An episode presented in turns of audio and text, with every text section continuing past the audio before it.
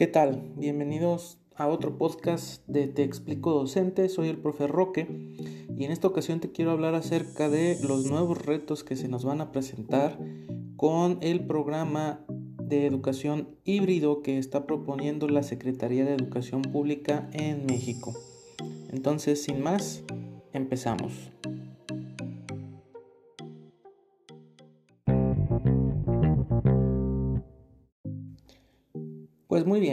Hace unos días anunció ya el secretario de Educación Pública, Esteban Moctezuma, que pues no hay una fecha para el regreso a clases en México, pero se está trabajando para que iniciemos el ciclo escolar y bueno, lo proponen de una forma o con un modelo de educación híbrida.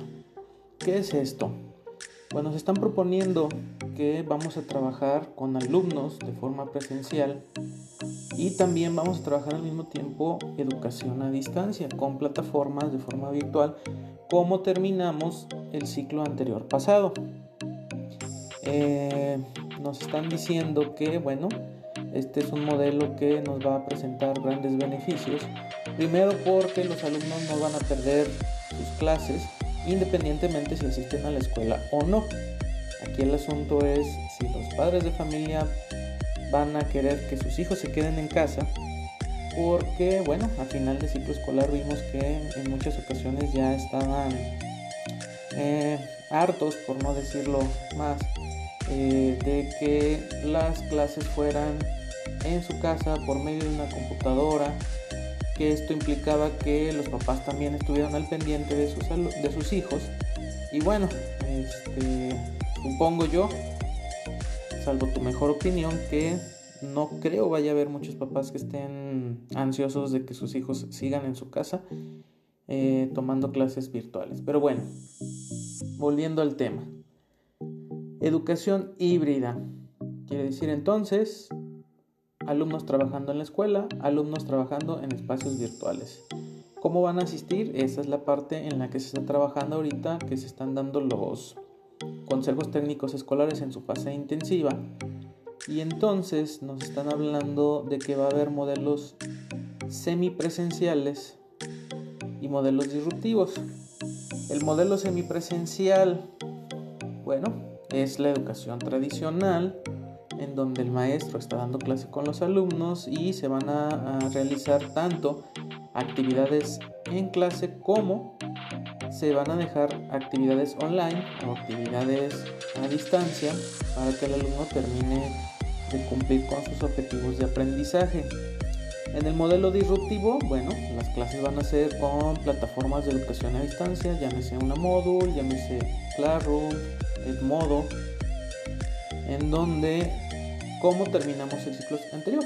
Eh, dejamos las actividades el alumno las contestaba las subía a la plataforma se calificaban y bueno al final utilizamos eh, se les asignaba su, su calificación. Y bueno nos hablan ahí de ciertas ventajas con este modelo híbrido en el que supuestamente las clases van a ser más dinámicas. Eh, va a haber actividades de colaboración fuera del aula. Por lo tanto, se va a fomentar la colaboración entre los alumnos. Aunque aquí mm, lo dudo un poquito. El aprendizaje va a ser significativo porque, bueno, pues el alumno al buscar su, la información se va a apoderar del conocimiento que adquiera perdón, sí, del conocimiento que adquiera ahí en, mientras hace sus investigaciones y lo que sea significativo para él pues es el producto que va a entregar y obviamente pues esto va a ser eh, en gran medida eh, algo que le va a facilitar al alumno el apoderarse de ese conocimiento. Problema aquí pues ya se está terminando esta parte de la convivencia escolar en donde las aportaciones que se hacían al momento, pues eh, incrementaban ese, ese, conocimiento o le daban más significado al mismo, pero bueno, son parte de las ventajas y las desventajas. Eh, obviamente, pues el, el, hecho de hacer esto de una manera virtual, pues le da la seguridad tanto a los alumnos como a los padres de familia de que no va a haber un riesgo de contagio. Eso en el caso de los alumnos. Eh, pero, ¿qué va a pasar con nosotros, los maestros? Pues creo vamos a tener que trabajar un poquito más, volver a romper paradigmas de lo que veníamos, de lo que estábamos acostumbrados a hacer, porque ahora, si se cumple como tal, pues nosotros vamos a regresar al aula. Independientemente si mi grupo es de 30 alumnos y yo nada más estoy recibiendo a 5, pues voy a tener que estar pendiente ahí voy a tener que ir a, cumplir mi horario, que es lo que siempre hacemos y por lo que se nos paga. Pero aparte voy a tener que preparar otras actividades y voy a tener que estar trabajando fuera de mi horario para revisar esas actividades de los alumnos que no decidieron o sus padres que regresaran de forma presencial al aula. Esto va a implicar, primero, pues un esfuerzo extra que vamos a tener que hacer y no me malinterpreten, no estoy diciendo que nos tengan que pagar extra o que es mal el sistema o que se nos carga, porque bueno, eso no es algo que podamos resolver nosotros los docentes, pero sí que vamos a tener que estar trabajando constantemente y estar al pendiente, lo que también va a implicar que tengamos que tener un dominio de las herramientas virtuales para trabajar con los alumnos, que otra vez, recalco, fue algo que hicimos a final de ciclo anterior y bueno, nos estuvimos capacitando.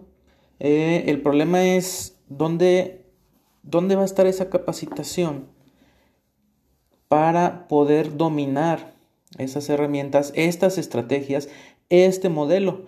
Porque bueno, vamos a tener un consejo técnico escolar intensivo, a lo mejor de 15 días como se trabajó el ciclo anterior pasado. Pero esos consejos técnicos escolares no son una capacitación como tal. Se nos da información y resulta que es el maestro el que tiene que ir adaptándose, que es parte de las competencias docentes que tenemos que eh, desarrollar, pero en realidad una capacitación como tal no. Y es por eso que, bueno, surgieron tantos recursos en Internet, páginas, grupos de Facebook, canales de YouTube, en donde la comunidad se empezó a preocupar y empezó a desarrollar contenido. Y hoy vemos que el maestro pues está haciéndose un docente tecnológico, integrándose a la conocida educación 3.0, en donde prácticamente todo lo estamos haciendo de forma electrónica.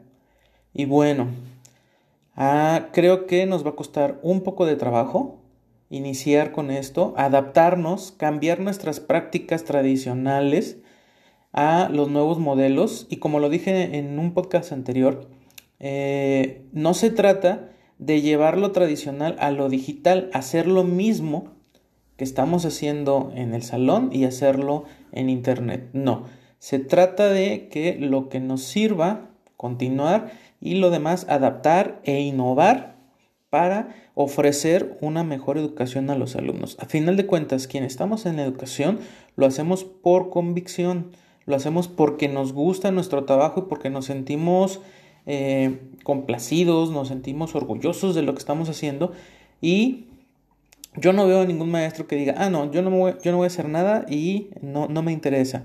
Todos están preocupados, estamos preocupados por adaptarnos y por lograr los aprendizajes. Espero que no tengamos muchos problemas y en la medida en la que vaya surgiendo más información, puedes poder apoyar en lo que pueda con, el proyecto que estoy realizando. Entonces, eh, hasta aquí el comentario. Si tienes algo que aportar, ah, eh, Está el canal de YouTube Te Explico Docente, mi blog teexplicodocente.com, ahora este podcast. Y bueno, eh, cualquier cosa estamos al pendiente. Suerte.